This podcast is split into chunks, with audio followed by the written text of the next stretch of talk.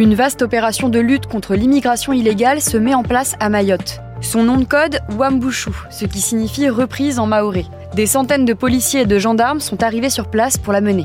Elle devrait être lancée ce vendredi. Que sait-on de cette opération Wambushu On pose la question à Jérémy Normand, journaliste à Ligne Rouge pour BFM TV.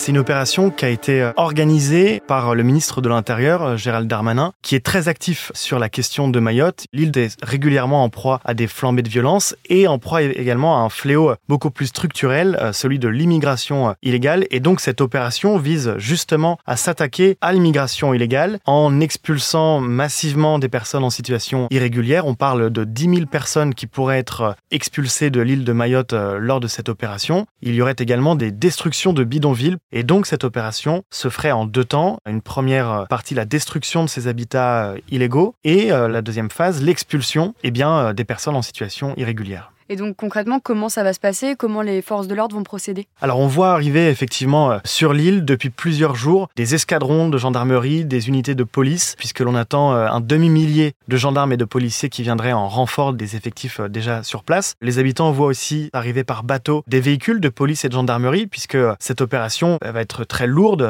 avec beaucoup d'équipements, beaucoup de moyens déployés. Très concrètement, il va y avoir une multiplication des contrôles d'identité que ce soit sur les routes, euh, sur les ronds-points, à différents points stratégiques euh, de l'île, et également des contrôles d'identité et eh bien dans ces bidonvilles où se trouvent le plus souvent les personnes en situation irrégulière. Et en parallèle de ces contrôles d'identité qui doivent amener à des expulsions, ils vont être envoyés ensuite dans un centre de rétention administrative, ce qui est en fait le SAS juste avant l'expulsion. Et si les personnes sont bien en situation irrégulière, eh bien ces personnes seront expulsées. Euh, le plus souvent, c'est par bateau, puisque l'archipel des Comores se trouve juste à côté. Que vont devenir les étrangers qui vont être délogés?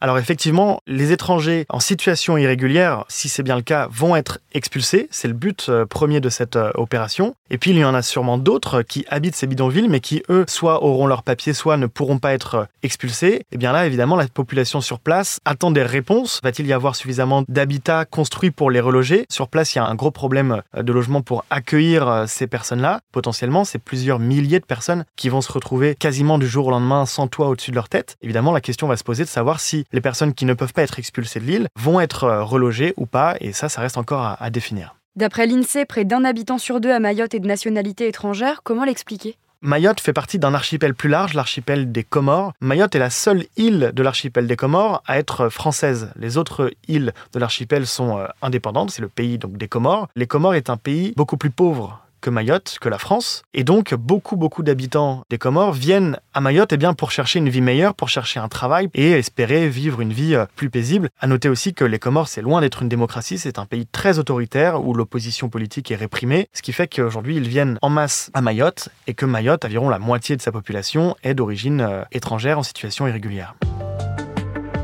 Merci d'avoir écouté ce nouvel épisode de la Question Info. Tous les jours, une nouvelle question et de nouvelles réponses. Vous pouvez retrouver ce podcast sur toutes les plateformes d'écoute, sur le site et l'application BFM TV. À bientôt!